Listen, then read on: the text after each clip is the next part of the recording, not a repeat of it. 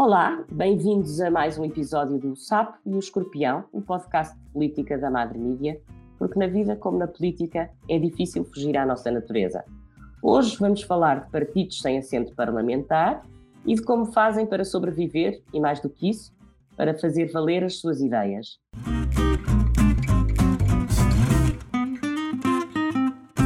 Antes das apresentações, uma nota breve. Este podcast chega esta semana um bocadinho mais tarde do que o previsto, mas é daquelas inevitabilidades. Estou com Covid, penso que se nota pela minha voz, e por isso em isolamento. Hoje são os convidados que estão juntos no estúdio, a moderadora junta-se a eles remotamente a partir de casa e com esta garganta bastante afanada.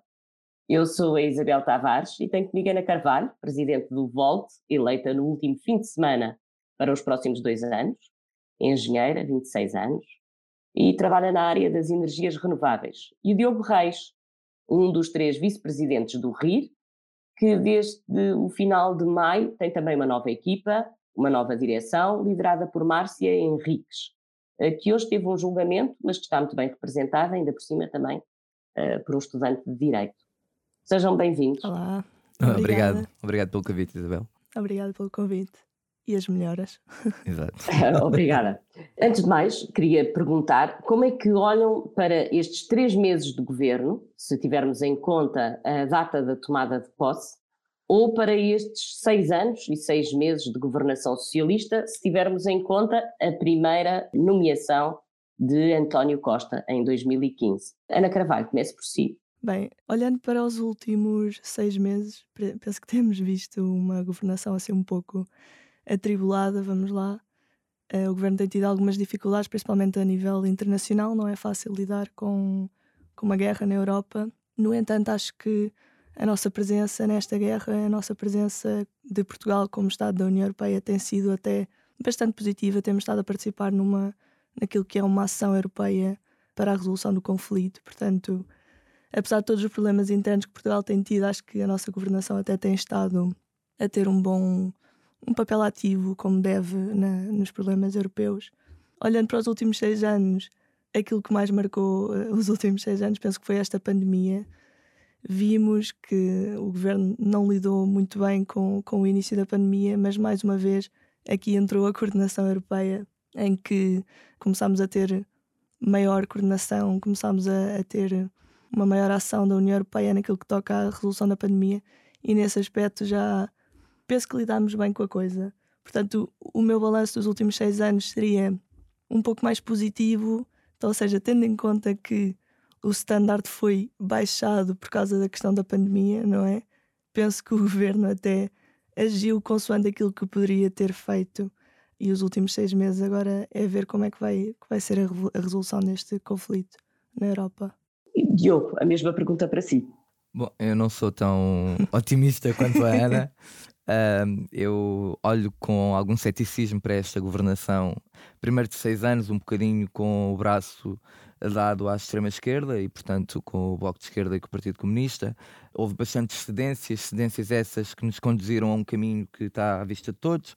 O melhor hospital do país, como o Hospital de Braga, está neste momento transformado num dos piores hospitais do país, isto porque era uma PPP e apenas porque ideologicamente se destruiu aquilo que era uh, um bom projeto e um bom serviço aos portugueses. E portanto eu não olho com o mesmo otimismo que a Ana, olho até com algumas reservas relativamente aos últimos três meses de governo. Uh, vejo um governo uh, sem norte, vejo um governo desgastado, vejo um primeiro-ministro a pensar já mais lá fora do que cá dentro, Aliás, uh, o caos a que se transformou a saúde, aquilo que estamos a assistir um pouco ainda, mas eh, já se começa a ouvir a nível da educação. Portanto, vejo, infelizmente, um governo que não vai ser reformista, que não vai uh, evoluir Portugal, nomeadamente a nível da economia. Uh, somos dos países mais atrasados ao nível da União Europeia e, portanto, tenho algumas reservas. Infelizmente, não consigo olhar com o otimismo da Ana. Portugal poderia ter evoluído muito mais ao longo destes seis anos, ficou refém de uma agenda extremista ideológica de esquerda que não permitiu a evolução. A vossa opinião é engraçada, até porque se nós olharmos para estes últimos seis anos, o PS teve de lidar com bastantes nem sei muito bem, contratempos, mas nem sei muito bem como lhes chamo, porque desde o caso Tancos aos incêndios de Pedrógão primeiro, ou depois já nem me lembro da, da, da ordem certa, houve questões na Força Aérea, eh, greves como nunca tinham existido antes, vemos uma série de acontecimentos e ainda assim o PS não só ganhou, como saiu reforçado, com uma maioria absoluta. Isto diz a bota com a perdigota, uhum. ou, ou diz, com, por um lado, aquilo que a Ana estava a dizer, que era que apesar de tudo o governo se tem safado e até não tem estado mal, ou nós já estamos por tudo e, portanto, isto já sabemos como é que é, para pior já basta assim, não é? Como é que dizia o outro? Uh, para melhor está bem, está bem, para pior já basta assim. Sim, neste caso, eu acho que hum, aquilo que tem acontecido é que de facto os portugueses olham para aquilo que tem sido a resposta do governo e percebem que hum, lá está, era aquilo que eu estava a dizer, o, o standard foi um pouco baixado com a pandemia, diria eu, e por isso é que nestas últimas eleições vimos os resultados que vimos. Também sabemos que, por exemplo, a Isabel mencionou Pedrógão Grande. Vimos que o governo, apesar de tudo, apesar de, de todas as mortes, apesar de tudo aquilo que aconteceu, não apresentou propostas. No entanto, eu acho que os resultados das últimas eleições, e não sei se, se o Diogo concorda, os resultados das últimas eleições vieram um pouco por causa do medo dos portugueses da outra extrema. O Diogo estava a dizer que, que o governo tem estado muito de braço dado com a extrema-esquerda. É verdade, não podemos negar. No entanto, acho que nestas eleições aquilo que se viu muito foi o efeito daquilo que é o medo da extrema-direita entrar para o Parlamento, possivelmente entrar para um governo, não é? Portanto, vimos um partido que é antidemocrático, como o Chega, que mesmo assim conseguiu ter os resultados que teve, não é? Por 12 pessoas na Assembleia da República, que é assustador. No entanto, se as pessoas não se tivessem mobilizado para votar, neste caso no PS, a verdade é que se calhar hoje estávamos aqui com, com um governo de, de direita de coligação com o Chega e talvez eu acho que os portugueses se calhar tiveram medo disso e ainda bem, em parte ainda bem. A verdade é que partidos como o RIR e como o VOLD ficaram pronto, sofremos com isso porque ainda por cima nós participámos nas nossas primeiras eleições legislativas, tínhamos grandes expectativas e fomos um pouco vítimas deste medo da extrema-direita, portanto tudo aquilo que foi partidos mais pequenos, perdemos todos votação. Vocês tiveram à volta de 6 mil votos, não foi? Foi, tivemos à volta de 6 mil votos. Quantos é que estavam à espera? Estavam à espera de quê? Estávamos à espera do suficiente para eleger pelo menos um, um deputado. Uhum. Portanto, foi muito aquém da, das expectativas. E a uhum. verdade, o Rir também deve ter sentido isso, mais ou menos, sim. Uh, a verdade é que a maior parte dos votos que nós vimos dos partidos mais pequenos foram direcionados para o PS, a meu ver, por causa deste medo de termos potencialmente um governo de extrema-direita.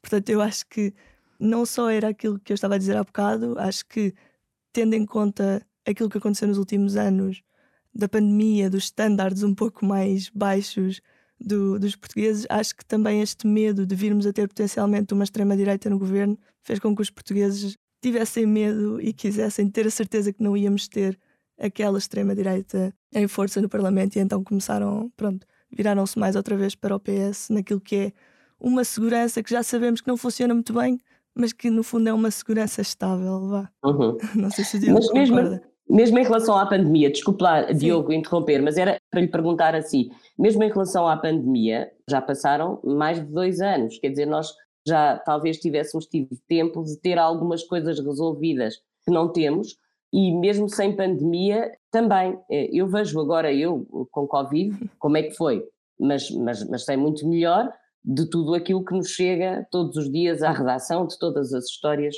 que, que nos chegam. Agora, esta coisa de, das urgências hospitalares encerradas e da obstetrícia e dos casos de verão e da afirmação, que também quero que discutam do Presidente da República, de que os portugueses farão o favor de não adoecer no verão, como é que vocês olham para isto tudo? São coisas que nós já sabemos e problemas que nós já temos há anos. Não havia tempo de os ter resolvido. Diogo. Bom, de facto, eh, o que aconteceu um bocadinho foi como eu estava a dizer há pouco, ou seja, durante estes seis anos de governação PS com o Bloco de Esquerda e com o Partido Comunista, embora não tenha sido governo, era o apoio parlamentar, porque é bom recordar que quem ganhou as eleições foi Pedro Passos Coelho, com o, Partido Social Democrático o CDS. E, portanto, aquilo que aconteceu de facto foi uh, um conjunto de cedências ideológicas por forma a manter o governo, que de facto depois não chega para tudo, não é, Isabel? Claro que os problemas já existiam, a pandemia veio de facto. Bom, os confinamentos vieram colocar as pessoas em casa e, portanto, não havia tantas doenças, não havia tantos problemas. Mas nós estamos a ver, aliás, já, já estávamos a ver desde o ano passado, que há uma série de rastreios e de outras doenças que agravaram, e, nomeadamente que causou mortalidade, pela falta de prevenção e pela falta de, de continuidade médica. E, portanto, isto não é novo, isto apenas foi empurrar o problema para baixo do tapete um pouco quanto se pôde. As pessoas saíram à rua, os problemas continuam, o país tem que continuar e, e nada, nada melhorou. E, portanto, eu acho Mas que. Mas a, a, a minha questão é mesmo essa: vocês são uma geração nova eu não disse a sua idade, disse a da, disse a da Ana, tinha 26 anos, e não disse a sua, Diogo, diga lá que idade tem. Tenho 31 ainda. Portanto, vocês são uma geração nova e, e são uma geração com que ambições, com que preocupações, porque vocês nunca viveram, a vossa geração nunca viveu em crescimento económico em Portugal. Não, não, não assistiram a isso. Não, não fazem ideia do que isso é. Nós estamos a viver em, em consecutivas crises. Como é que isso vos faz sentir? Ou vocês não sabem o que é e, portanto, não lhe sentem a falta, ou, ou, ou, como é que isso vos faz sentir de facto? Não, sentimos com certeza que sim. Uh, nós somos jovens e, portanto, trazemos as mesmas preocupações que a maioria dos outros jovens, que é a emancipação. Nós não nos conseguimos emancipar, temos que viver em casa dos nossos pais. Os ordenados que ganhamos hoje em dia é para pagar impostos e para pagar o arrendamento de uma casa, quando muitas vezes nem sequer se consegue. Aqueles que são obrigados a pagar, efetivamente, porque não podem viver em casa dos pais por uma ou por outra razão. Enfim, as questões conjunturais agora da guerra e da pandemia são questões conjunturais, não são questões estruturais do país, não é? De facto, vieram agravar a situação, mas há problemas que são, são de Portugal, que são desde sempre, que é a falta de crescimento económico. Nós somos a, a, a geração melhor preparada uh, para o ensino. Uh, para, para... E talvez a que ganha menos em relação à preparação que temos. Exatamente, nós somos a geração melhor preparada a nível do, do ensino superior, somos a que mais imigra uh, para ter um melhor futuro, que também recebe melhor lá fora, eh, e infelizmente somos da que se calhar pior recebe em Portugal, uhum. das que somos mais destratados, e não há uma visão de futuro. E esse é o grave problema de Portugal, que sempre foi ao longo dos últimos bom, vou falar 20 anos, já não posso falar 30, uh, eh, que é, não há uma agenda uh, 20, 30 anos. Há o imediatismo, há o agora. Não há uma visão de futuro. Não há o pensar o Portugal da manhã. Nós hoje em dia temos visto muitos preocupados com as questões climáticas. Toda a gente anda preocupada com as questões climáticas e quer pensar o país e o mundo daqui a 20, 30 anos mas depois, mas se não houver economia, se não houver saúde, se não houver educação, se não houver outras questões tão básicas, as questões climáticas vai ser um, menor dos nossos problemas. Porque se nós continuarmos assim, não tarda muito o que nós vamos voltar a ter em Portugal é um limiar de pobreza acima daquilo que é esperado, como aliás existia nos anos uh, de ditadura e no, no pós-25 uh, de Abril. E portanto, é, é esse Portugal que nós não gostávamos de voltar a ter. Mas infelizmente é esse Portugal que eu vejo caminhar. Ana, a Ana estava a dizer que eram a geração também que, que recebia menos. Mas também é a geração que demora mais a acordar. Era um bocadinho por aí que eu queria, que eu queria discutir também este tema. Claro, vocês mexeram-se, eh, estão à frente nas direções de dois partidos, mas o que é que normalmente os jovens fazem? Também são aqueles que menos votam, é, é onde há a maior fatia da abstenção. Sim. Como é que isto tudo joga? Por acaso eu tenho de concordar e discordar em parte, porque a verdade é que sim, nós se calhar somos da geração que menos vota, principalmente aqui em Portugal, a abstenção jovem é enorme. No entanto, se formos ver quem é que está na rua, quem é que aparece nos protestos, quem é que eh, faz eventos, marchas, quem é que faz ações sociais, são os jovens também. O problema aqui eu acho que não está, e eu tenho de discordar daquilo que a Isabel disse, que somos a geração que demora mais a acordar. Eu acho que nós estamos bem acordados eu acho é que nós não nos revemos na forma de fazer política atual em Portugal. E se calhar por isso é que eu e o Diogo nos juntámos a partidos que até são mais pequenos, que não têm assento parlamentar, porque precisamente vimos nestes partidos uma forma diferente de fazer política. Por exemplo, no Volta, a nossa forma de fazer política é muito participativa, é muito democrática. Todos os membros, desde a presidente até ao membro de base, têm o mesmo poder de participar fazer políticas, tanto a nível europeu, podemos, por exemplo, se eu tiver uma boa ideia, se tiver conhecimento de causa, se conseguir mobilizar pessoas à minha volta, posso propor uma política para o nosso programa para as europeias de 2024. E eu acho que isto é uma forma de fazer política que é muito diferente daquilo que é feito nos PS e PSDs da vida. Uh, e portanto eu acho que aquilo que falta aos jovens portugueses para se para acordarem, como a Isabel disse, é no fundo reverem-se na política portuguesa, reverem-se nos partidos políticos portugueses. E pronto, é essa a imagem que nós queremos passar no voto. Temos um partido jovem, temos um partido que faz de facto política de forma diferente e no fundo queremos trazer todas as pessoas que, que são cientistas, que são ativistas, que são jovens políticos para se juntarem a nós porque de facto queremos que se revejam em nós, queremos representar a população que não está representada. Portanto, eu acho que o problema dos jovens da nossa geração não é não, é não estar acordado, é não se sentir representado. Isabel. Uhum. Mas o facto de não se sentir representado pode fazer isso, não é? Eu, eu lembro-me sempre de, da secretária-geral da Academia das Ciências de Lisboa, uma senhora já com 90 anos, que dizia a certa altura que esta geração era talvez a geração mais morna que ela conhecia. E era nesse sentido que eu falava da acordar. Pode não ser um, um, adjetivo muito bonito, porque não é efusivo, não é? Mas eu acho que classifica uh, bem esta geração, porque de facto me parece que precisam de um abanão para fazer as coisas, mas uhum. talvez eu esteja enganada, porque também há maneiras de mostrar que não se concorda Sim. com quem está, com Sim. as ideias que estão a ser eh, defendidas ou com o caminho que está a ser seguido por quem está no poder. Acho que há certos é? abanões que até têm posto as pessoas cá fora. Por exemplo, há bocado o Diogo estava a falar das alterações climáticas. A verdade é que, pronto, resolver as alterações climáticas não vai resolver os problemas económicos do país.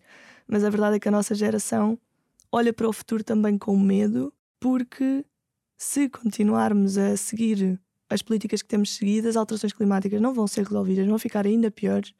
E a verdade é que, enquanto resolver as alterações climáticas não resolve os problemas económicos, se não resolvemos as alterações climáticas, vamos ter ainda mais problemas económicos. Em parte posso concordar, sim. Mas eu acho que há aqui outros, outros fatores, Isabel, que é, nós temos os jovens partidários, das grandes máquinas e essas vergam-se ao poder, digamos assim, eh, porque têm os seus empregos, os, os boys e as girls das grandes máquinas partidárias. E portanto estou à vontade para falar porque tive durante muito tempo num grande e portanto fui um dos boys mas que nunca me calei por isso é que deixei de, deixei de o ser. Mas era, era um bad boy chamado bad boy. Era um bocadinho. Mas exatamente porque uh, há essa pressão e há, e há essa um, opressão de, de, de, liberdade de voz. E, portanto, isso acontece nas grandes máquinas partidárias. Depois temos os jovens que efetivamente não acreditam na política, que não acreditam nestes políticos, que quando olham para alguém a falar de política, mas como é que alguém com 70 anos consegue falar daquilo que um jovem quer para a política? O que é que um homem de 70 anos ou uma senhora de 70 anos consegue visionar para o Portugal de 2050? E nós não acreditamos nisso. Sejamos uhum. sinceros, aquilo que nós uhum. acreditamos é que aquela pessoa está a falar em nome dos seus próprios interesses, dos interesses do seu partido e dos interesses económicos. Não estão a falar em nome de Portugal, que é, aliás, o grande problema de Portugal e da política. É que nunca falam para os cidadãos, falam para os seus próprios interesses e para as suas agendas e para as suas, para e para as suas negociatas. Uhum. E, portanto... Mas como é que isso se pode alterar e como é que as pessoas podem acreditar que vocês, no caso rir e volte, vão fazer diferente e uma vez no sistema não vão e cair exatamente no mesmo erro, que é voltar a falar para uma bolha, provavelmente a bolha dos seus interesses, mas é voltar a falar para uma bolha e não falar para os portugueses e os interesses daquilo que é uma nação. É uma boa pergunta, Isabel. Por exemplo, o RIR foi, tirando o CDS, foi o partido mais votado uh, na, nas últimas eleições. O CDS é um partido histórico e, portanto, não, não conta naturalmente aqui. Mas o, o RIR foi fundado por um homem que é visto por todos os portugueses como um homem sério, credível, de trabalho, que teve 130 mil votos numas presidenciais e que, portanto, não é coisa pouca. Isso no, no nosso sistema representativo eleitoral, numas legislativas, se se traduzisse o voto, teria representado cerca de 3 a 4 deputados e, portanto. Mas não traduziu. Não traduziu. Mas vocês tiveram 20 e não sei quantos é mil votos. É verdade. Foi belíssimo. daquele que é verdade. há, pouco. É verdade. Quanto ao, ao, ao, meu partido, eu tenho uh, duas leituras. Tenho naturalmente a conjuntura do país. Acho que efetivamente a oposição, o líder da oposição, não soube demarcar do do medo da extrema-direita. Aliás, ele podia dizer tudo o que quisesse depois daquilo que aconteceu nos Açores. Quem tivesse dúvidas, se calhar, já não iria votar. E, portanto, eu acho que foi esse o grande problema da liderança do Dr. Rui Rio, que, aliás, sai este fim de semana da liderança do PSD. Eu acho que foi a falta de capacidade de afirmação e de distanciamento daquilo que é o medo da extrema-direita, que, de facto, eh, ainda existe em Portugal, com uma ditadura que foi há 50 anos. Estamos no primeiro ano que vivemos mais tempo em democracia do que em ditadura e, portanto, isto ainda está patente em algumas uh, famílias portuguesas. E, por outro lado, no caso do reagir, uh, incluir e reciclar, no Partido Rir em específico, acho que faltava a tradução de uma mensagem e de uma, de uma capacidade de opinião política que não aquela capacidade metafórica e às vezes de parábolas que o nosso fundador muitas vezes utilizava. Porque o Vitorino, uh, o famoso Tim de Rans, uhum. é uma pessoa acarinhada e querida pelas pessoas, tem uma mensagem forte, porque é uma mensagem de credibilidade, de seriedade, de trabalho, de compromisso com os portugueses mas quando chega a hora de lhe fazer uma pergunta, por exemplo, a nível de economia ou de outras, utiliza ou recorre a metáforas e a parábolas para se explicar e depois, por um lado, a comunicação social não o quer traduzir, porque é, é até fácil muitas vezes uh, de o fazer, por outro lado, ele não tem a capacidade de uh, falar político. Exatamente porque ele não é. Ele é um homem sério de trabalho que acorda às seis da manhã, que vai todos os dias para o seu emprego e que concorre à política e quando não ganha volta a trabalhar como uh, devia de acontecer na política, não devia ter um cargo como uhum. tantos outros acontecem. E portanto, eu acho que é essa mensagem que efetivamente faltou ao meu partido durante estes dois anos, estes três anos, mas durante estes dois atos eleitorais. Porque vejamos, Isabel, em sítios onde. Hum, o partido apareceu com uma capacidade de política, uma afirmação política, quer em coligação, quer em sozinho, nós conseguimos representação. Nós temos eleitos vereadores sozinhos, não é? Ao contrário, por exemplo, da Iniciativa Liberal. Nós temos uh, em coligação eleita uma vereadora na Câmara Municipal de Évora e em coligação um eleito vereador uh, na Câmara Municipal de Penafiel. Mas temos um eleito deputado uh, de freguesia numa Assembleia de Freguesia de Guimarães sozinho. E, portanto, ele conseguiu se afirmar. E eu acho que é essa falta que sempre faltou ao meu partido, em específico, e, portanto, é isso que nós vamos tentar mudar agora. Oh, oh Ana, eu queria perguntar-lhe assim também. Há bocadinho estava a dizer que tem uma maneira diferente de fazer política. Eu queria perceber que maneira é essa e qual é que é a diferença de facto. Porque eu, olha, agora, por exemplo, está a decorrer a, a Conferência dos Oceanos e está toda a gente entusiasmadíssima, mas entusiasmada não sei muito bem com o quê, porque nós temos, andamos a discutir isto há 20 anos, há 25 anos que andamos a discutir os oceanos, há 25 anos que andamos a discutir a extensão da plataforma continental marítima, uhum. há 20 anos que andamos a dizer que temos o maior território marítimo, completamente desocupado. Portanto, eu queria perceber o que é que é fazer política de maneira diferente, o que é que isso significa na prática. Consegue explicar? Sim, sim, por acaso isso dá-me bastante gosto de explicar, porque nós de facto temos uma forma diferente de fazer as políticas interna e externamente. Portanto, no que toca ao nosso processo de fazer políticas, temos um processo, enquanto que nos outros partidos é um processo muito top-down, portanto, as direções quase que fazem as políticas todas, temos pessoas que muitas vezes nem sequer são especialistas nas áreas a fazer as políticas que depois todo o resto do partido, no caso do governo, do governo todo o resto do país tem de seguir aquilo que nós fazemos no Volte é que construímos um processo, não só a nível português, mas a nível europeu, em que todos os membros, individualmente, conseguem, dentro da sua área, propor uma política. Portanto, imagine se eu sou engenheira eletrotécnica na área das energias renováveis. Se tiver algum conhecimento que queira partilhar e que acho que posso, possa fazer uma política que vai em linha com aquilo que são as linhas gerais do Volte, do Volte Europa, neste caso, posso propor, posso construir aquilo que, que tenho de fazer é, obviamente, dar uma fundamentação científica, porque as nossas políticas são todas feitas com base na ciência, e depois de ter uh, esta fundamentação, aquilo que preciso de fazer é, no fundo, arranjar pessoas, uh, neste caso, de cinco outros países, portanto, nós aqui funcionamos como Volta Europa e não como Volta Portugal, porque somos um partido europeu, e se arranjar um X número de pessoas de outros países, em conjunto formulamos uma política que depois é votada essa política é apresentada e é votada democraticamente por todos os membros do Volta Europa, portanto, pelos 25 mil membros do Volta Europa, e se for aprovada, é então incluída no nosso programa europeu. No fundo, fazem como faz a, a União Europeia para as iniciativas dos cidadãos. E, é exatamente, é as iniciativas de cidadãos. Nós, por acaso, até temos estado a participar uh, em várias, por exemplo, Voters Without Borders, temos estado a participar em várias iniciativas de cidadão. É, é um bocadinho parecido, do género encontrar pessoas para já ter uma proposta, não é? Uma proposta fundamentada, encontrar pessoas em todos os países que apoiem essa proposta e depois votá-la democraticamente. E aqui em Portugal, como eu estava a dizer, temos também, no fundo, um paralelo desse mesmo processo que acontece a nível europeu. Temos também no Voto de Portugal, neste caso, todos os membros, como eu estava a dizer, desde o presidente a um, a um membro de base, podem propor uma política, fundamentá-la e nos nossos congressos são votadas e podem ou não ser incluídas no, no nosso programa. A Isabel estava a falar de, em relação à Conferência dos Oceanos.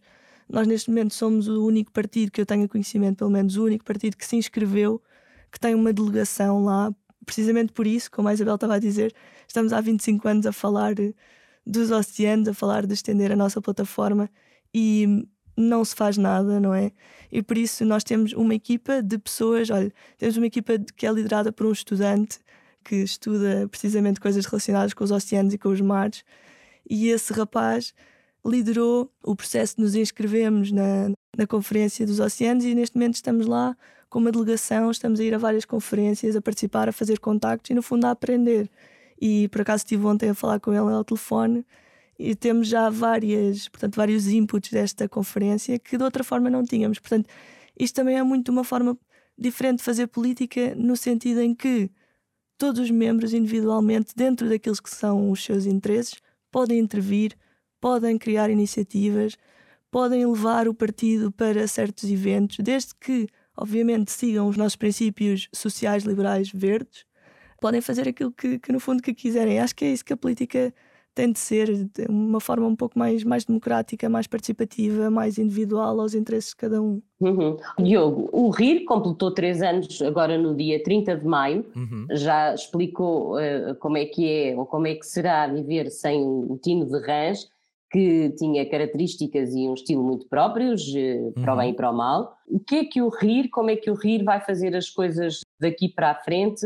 Quais são as bandeiras, digamos assim, do rir. Não sei se vocês têm alguma interação e interessava-me perceber como é que vocês fazem oposição estando fora do Parlamento. Esse também é o grande problema, Isabel. É o que é que nos adianta andar a querer uh, levantar bandeiras e organizar eventos e depois, por exemplo, nós enviamos um, um, comunicado de imprensa para os órgãos de comunicação social e sai às vezes num ou outro órgão de comunicação social mais local. Nem temos essa, essa facilidade, infelizmente. Tivemos, por acaso, cobertura mediática com o nosso congresso, como acredito que o Volta também teve, mas a partir daí não, não, não temos. Por exemplo, a nível de televisão, temos muita dificuldade conseguir ir à televisão. Se de facto houvesse a preocupação de ouvir os jovens, e por norma os jovens estão nos partidos sem representação parlamentar, como era o caso da Iniciativa Liberal até há três anos, e tem muitos jovens, nós temos, temos visto a crescer exatamente na, na juventude, vinham à procura destes uh, quadros partidários que se estão a formar e que têm uma opinião completamente diferente e que estão desinteressadamente na política.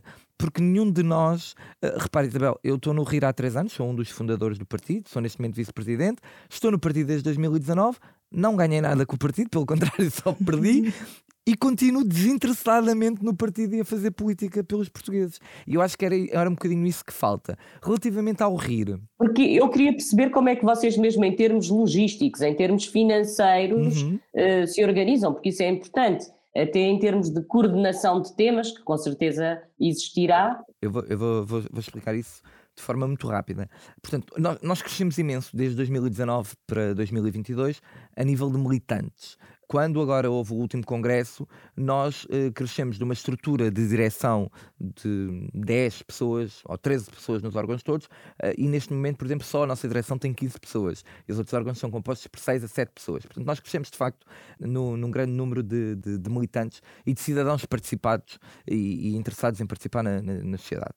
Depois, nós vamos mudar a nossa mensagem, porque acho que falhou, faltou muito a afirmação do que é que é o rir.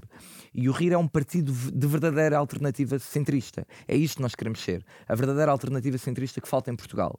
Bem sei que o CDS gosta de dizer que é uma alternativa centrista, mas o CDS tem outros valores que não é de verdadeira alternativa centrista. E nós queremos de facto acabar com esta dicotomia da esquerda e direita, porque no fundo quase todos os portugueses são um bocadinho centristas. Concordam com medidas de esquerda, concordam com medidas de direita. E concordar com alguma medida de direita não faz a pessoa logo de direita, como concordar com alguma medida de esquerda não faz a pessoa logo de esquerda. E eu acho que é aqui que nós nos queremos afirmar e que vamos alterar essa mensagem. Depois temos muita dificuldade, porque repare, eh, nós não temos subvenções, nós não conseguimos ir ao banco fazer o empréstimo para conseguir campanhas eleitorais, portanto, é tudo de fundos nossos, de angariações de fundos, de donativos. Vivemos muito à base de donativos e de muito investimento de quem está de facto na direção e de que quer fazer política eh, de outra maneira. Uma das nossas propostas era que, por exemplo, todos os partidos tivessem exatamente a mesma subvenção, sem desigualdades. Para quê? Que é para os grandes sentirem a dificuldade dos partidos sem representação parlamentar e nós podemos estar ao mesmo nível a fazer política. Não estamos. Repara, Isabel, é, é como aos debates. Os debates televisivos, se reparou, a RTP convoca um debate com todos os partidos, porque é obrigada, porque é a televisão pública, mas faz uma série de debates com uh, os partidos com representação parlamentar, mas as televisões privadas nem sequer nos ouvem. Fazem uma série de debates com os partidos com representação parlamentar, ignorando os partidos sem representação parlamentar. É muito hum. difícil fazer política em Portugal desta forma, hum. mas temos conseguido. Ana, perguntava-lhe assim: o Volto fez dois anos agora no dia 25 de, de junho. Sei que vão alterar os estatutos ou estão à espera de alterar os estatutos para passarem a ter uma presidência partilhada. Ficará uh, um bocadinho como aquela presidência bicéfala da, do Bloco de Esquerda quando teve a, a Catarina Martins e o João Semedo na liderança. E, portanto, serão dois presidentes, a Ana Carvalho e o Duarte Costa. É isto? Exatamente. E porquê, porquê esta opção? Sim. Nós, neste momento, até apesar dos estatutos não estarem ainda alterados, nós fizemos uma consulta aos membros e a maior parte, a grande maioria dos nossos membros concordam que a copresidência é o melhor modelo de, de liderança no nosso caso é um pouco diferente daquilo que o Bloco de Esquerda fez há uns anos. Penso que eles não chegaram sequer a, a tentar alterar estatutos, foi mais uma, uma coisa informal e que de facto não resultou. Aquilo que nós estamos aqui a, a propor é que eu e o Duarte, no fundo, façamos uma copresidência em que distribuímos alguns temas, também consoante aquilo que, que são as nossas competências, e depois também nós temos uma componente europeia e uma componente nacional que poderemos também dividir. Porquê que nós fazemos isto? Para já, porque o Volta Europa, que é o nosso o partido em si, o Partido Europeu, sempre teve co-presidências e vemos funcionar. Vemos que este modelo funciona no Volta Europa e em todos os outros voltos nacionais, portanto, o Volta França, o Volta Itália, o Volta Espanha, tem funcionado bem em co-lideranças.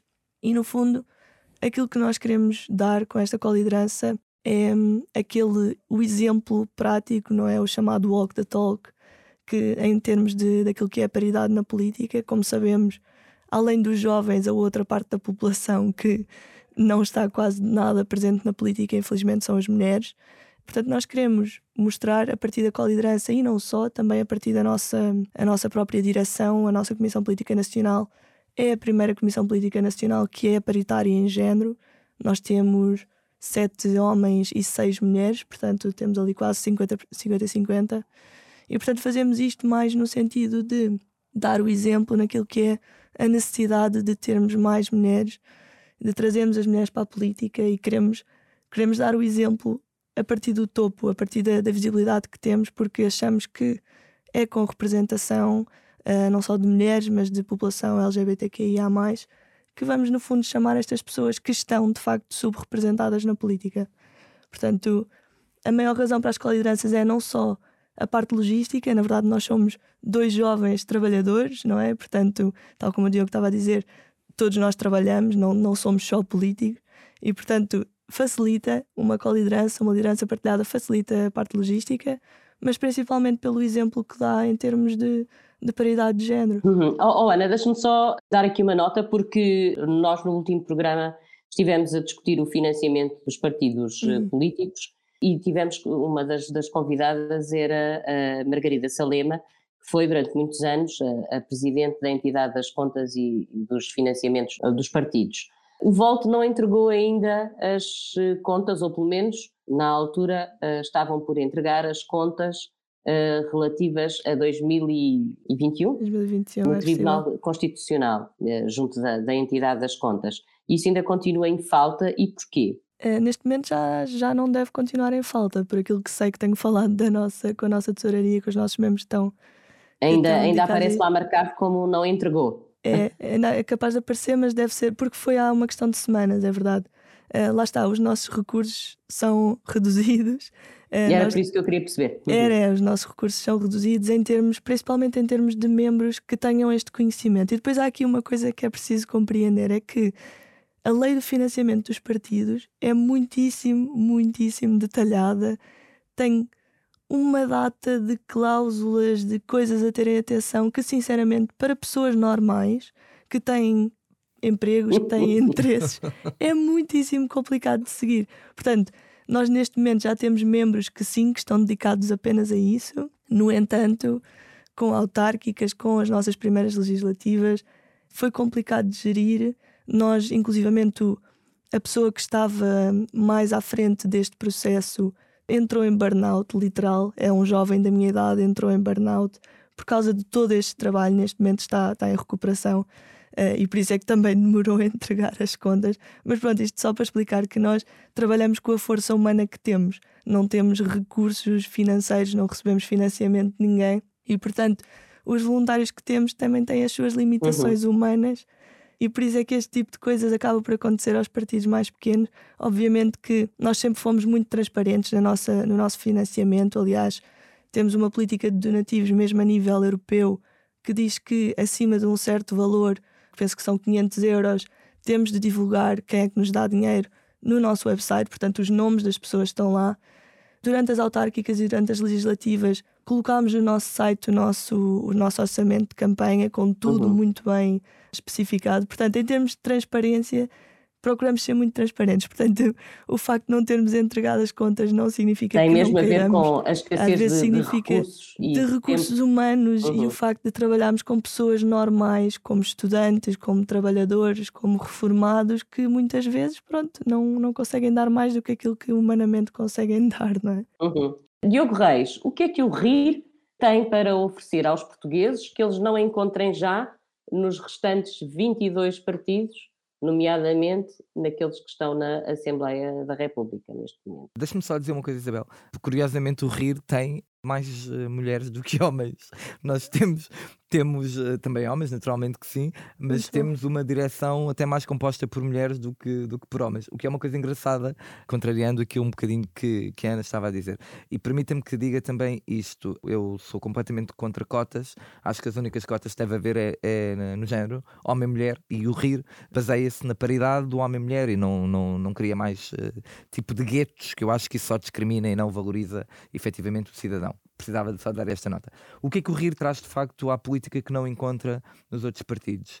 Bom, é um bocadinho de presunção da minha parte, mas seria lá de pessoas honestas de trabalho que de facto estão descomprometidamente e desinteressadamente na política, que querem de facto mudar a vida dos portugueses, porque todos nós temos ou vivenciamos na, na, primeira pessoa ou temos familiares que acordam de madrugada, eu o caso dos meus pais, acordam às três da manhã porque são comerciantes numa, numa superfície e portanto acordam às três da manhã para levar para casa comida educação e crescemos assim nestes valores de família, de trabalho e é isto que eu acho que depois nós queremos trazer para a política, é a seriedade e a credibilidade que a política perdeu porque estamos cansados de ver os senhores doutores que, hum, contra mim falarei daqui a uns, daqui a uns tempos, mas uh, cansados de ver os senhores doutores que têm os grandes cursos superiores e que de facto mancham a política e mancham o nome de Portugal, que nos fazem desacreditar naquilo que é o ser o bom político. E eu acho que é isso que o Partido Rir tenta trazer, que é o povo. Quando o Tino falava do povo, o povo a deputado,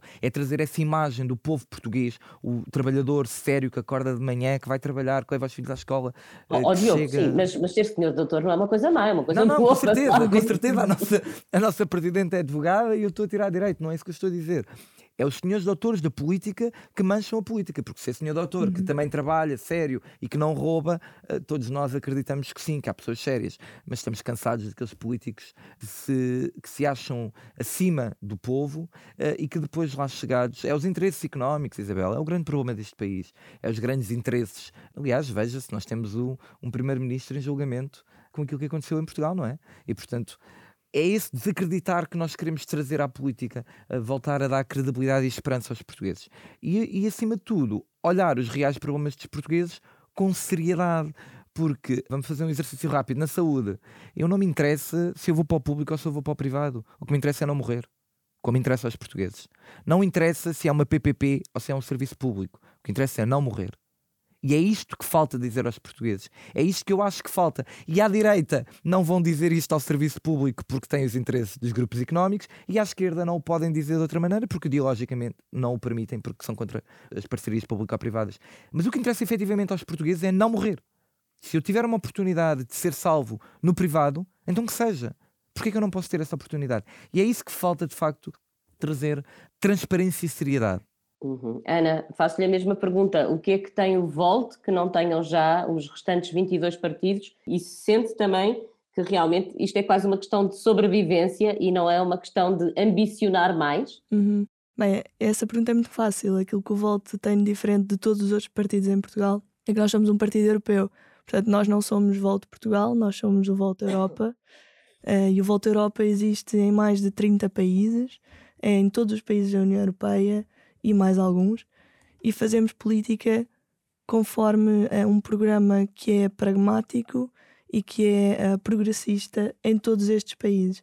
Portanto, nós de vez em quando temos a, a tendência a, a fechar-nos aqui no nosso retângulo da Península Ibérica e achar que estamos isolados e por isso fazemos os partidos portugueses têm feito política de forma demasiado isolada. Por exemplo, vemos agora este problema da, da inflação. Como o Diogo estava a dizer, é um problema que, e como a Isabel também disse, é um problema que tem efeitos muito concretos na vida dos portugueses, portanto, o aumento do, dos preços dos alimentos, o aumento das, das rendas, portanto, afeta de forma muito concreta os portugueses. No entanto, se virmos bem, a solução deste problema não, não está em políticas económicas portuguesas. Não é uh, Portugal como sozinho que vai resolver o problema da inflação. Na verdade, o problema da inflação é um problema que é mundial e é um problema que é europeu, cujas soluções têm de ser europeias.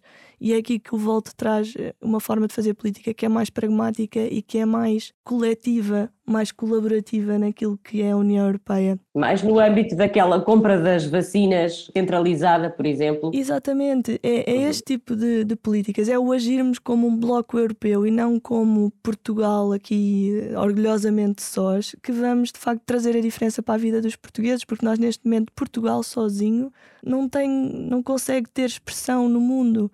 Uma Alemanha sozinha não tem valor também. Portanto, as soluções que temos de encontrar para problemas que têm um impacto concreto na vida dos portugueses, na verdade, as soluções vão ser europeias. Por exemplo, para esta questão da inflação, nós apresentamos uma solução de instrumentos fiscais a nível europeu, como o orçamento da zona euro, e que de facto vão resolver de forma coletiva aquilo que é um problema que depois se traduzem na vida, na vida concreta das pessoas. Portanto, aquilo que o Voto traz diferente é uma forma de fazer política que é mais colaborativa, que é mais coordenada a nível europeu e que tem efeitos concretos na vida dos portugueses através de soluções que são europeias, que são boas práticas europeias, como trazer, uh, portanto, os salários, uh, por exemplo, os salários europeus, salários alemães para Portugal, trazer uma reforma do, do sistema de ensino, como é feito, por exemplo, na Finlândia, também para Portugal. Acho que é olhar para aquilo que são que é bem feito nos países europeus e na União Europeia em geral e procurar trazer para aqui. E é esta a verdadeira diferença que nós trazemos. Somos um partido pan-europeu que tem a mesma base em todos os países da União Europeia e que por isso sabe trazer para Portugal aquilo que são as melhores práticas a nível europeu. Uhum. Eu vou pedir-vos a, a, cada um que elejam um evento, um acontecimento, ou para o mal ou para o bem, desta semana, seja nacional ou, ou internacional, que será o vosso escorpião, ou uma personalidade. Ana, posso começar por si? Quem é que é o seu escorpião esta semana? Olha, o meu escorpião, estava agora a pensar na, naquilo que aconteceu uh, ali em Espanha, na fronteira com Marrocos, com os refugiados. Uh, não sei se por acaso não foi, não sei se já foi esta semana, já foi há mais tempo. Mas penso que aqui o escorpião são os países individuais que neste momento não têm ainda uma forma de, de proteger os refugiados, de trazer os refugiados, não só ucranianos, mas também uh, de outros países, para a União Europeia de forma segura.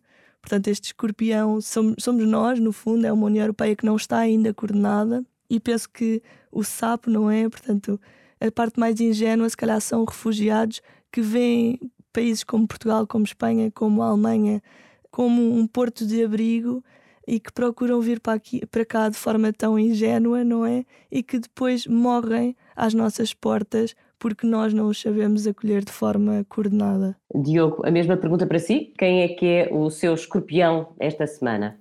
Olha, Isabel, eu vou, vou apontar este episódio que é caricato e que não, não pode ter outra. Porque parecemos um país de pessoas loucas. Nós ontem soubemos que uh, o governo tinha decretado que o novo aeroporto ia para Alcochete e para o Montijo, e acabei de saber, ao entrar para esta entrevista, que o Sr. Primeiro-Ministro revogou a decisão do Sr. Ministro Pedro Nuno Santos, depois de ontem à noite ele se ter desfeito em entrevistas em explicações e em dizer que os portugueses não podem esperar mais, nós temos de ter um aeroporto. E portanto eu acho que está aqui a explicação do grande desnorte deste governo. Acho que não posso arranjar melhor uh, metáfora para o escorpião. Acho que é este episódio que demonstra bem aquilo que é este governo uh, de maioria absoluta do Partido Socialista. Já agora, antes de passarmos, antes de lhe perguntar pelo SAP, deixe-me só dizer que, uma vez mais, esta questão do, do novo aeroporto, não sei se vocês sabem de quando é que ela é, mas esta discussão é começou no Estado Novo. Não é? Na altura, Marcelo Caetano decidiu, e ficou uh, previsto, que seria em Rio Frio. Portanto, não sei se estão a ver quantos anos é que passaram desde então, mas é, mas é assim que avançamos. E pergunto-lhe pelo SAP, Diogo. Quem é o SAP? Olha, o sapo, o sapo eu acho que vou eleger uh, os portugueses. E vou eleger os portugueses naquilo que foi a ingenuidade de atribuir uma maioria absoluta ao Partido Socialista. Porque acharam e acreditaram que, tendo uma maioria absoluta, o Partido Socialista iria fazer as reformas necessárias a Portugal e, infelizmente, isso não vai acontecer. E assim, com os sapos que temos de engolir um bocadinho todos os dias, chegamos ao fim de mais uma conversa. Muito obrigada, Ana Carvalho. Muito obrigada, Diogo Reis, por terem aceitado o nosso convite. Obrigado, Obrigada. nós, Isabel, uh, por nos ter dado esta oportunidade que é tão rara uh, para partidos de representação parlamentar. Muito obrigado. E obrigada também a quem nos ouve. Nós voltamos para a semana com mais um episódio para falar sobre a atualidade política, à luz da fábula que nos conta a história de um sapo e de um escorpião que morreram afogados porque nenhum deles conseguiu fugir à sua natureza. Até lá.